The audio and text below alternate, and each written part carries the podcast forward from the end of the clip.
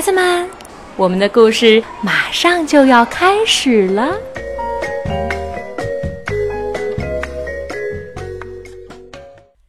小朋友们好，我是燕子阿姨。今天我又在宁波给大家讲故事，故事的题目叫做《不一样的上学日》。不知道小朋友们在学校里的生活是不是丰富多彩呢？那我们今天就来听一听这个上学日有什么不一样呢？这是由科林·麦克诺顿文、喜多村绘图、徐超翻译，二十一世纪出版社出版。从前，在一个平常的上学日里，一个平常的男孩从平常的睡梦中醒来，爬下了自己平常的床。他上了趟平常的厕所，洗了把平常的脸，然后穿上了平常的校服，吃完了平常的早餐。这个平常的男孩刷完了自己平常的牙，又亲了亲自己平常的妈妈，跟他说了声再见，接着便去上那平常的学校。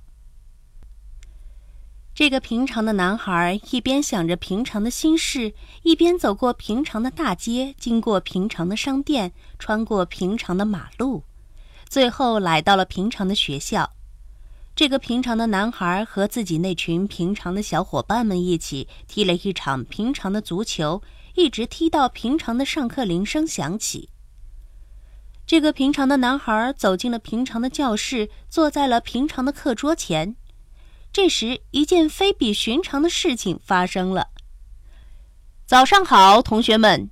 一个不同寻常的身影一边打着招呼，一边跨进了教室。我是你们的新老师，你们可以叫我吉老师。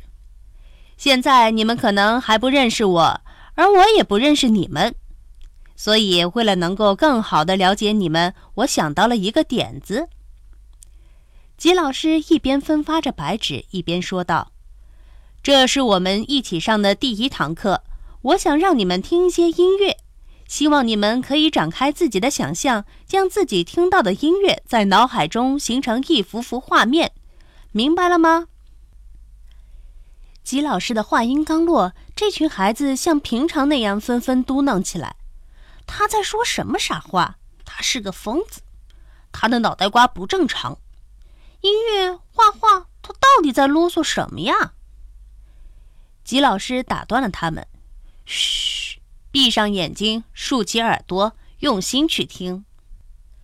随后，音乐奏响了，轰轰轰，隆隆隆，如雷鸣般雄浑的乐曲在教室上空回荡。忽然，音乐声停住了。吉老师开口道：“告诉我，这首曲子让你们联想到了什么？”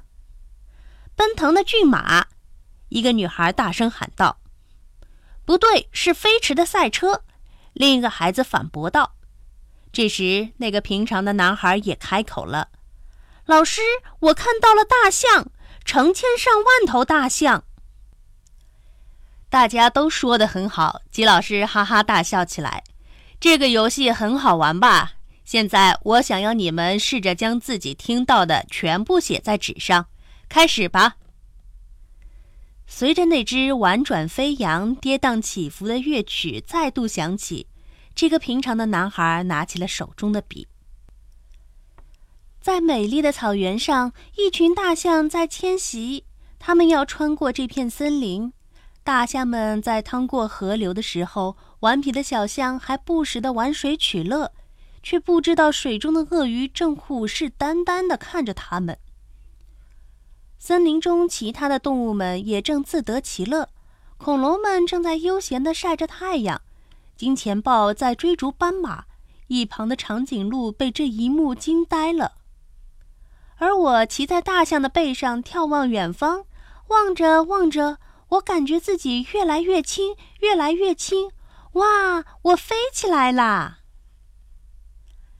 他写下的文字，就连他自己也无法完全理解。故事情节也颠三倒四的，不过这并不重要，他也丝毫没有在意。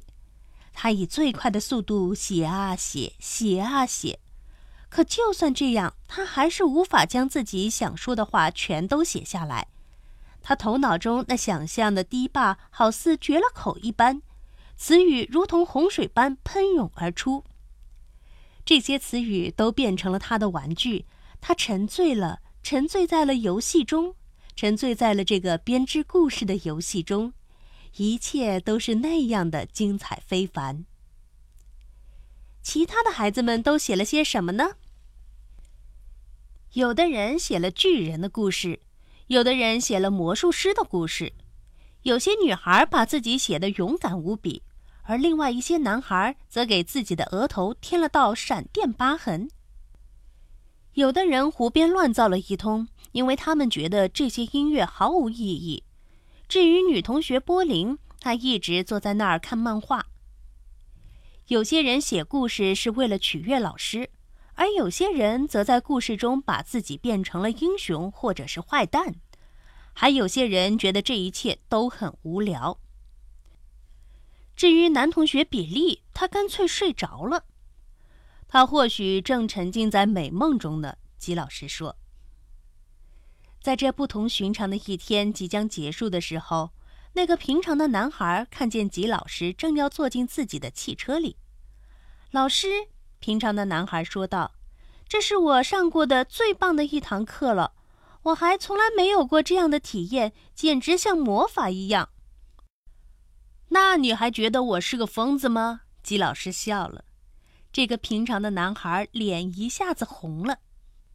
今晚回去我会马上读你写的故事。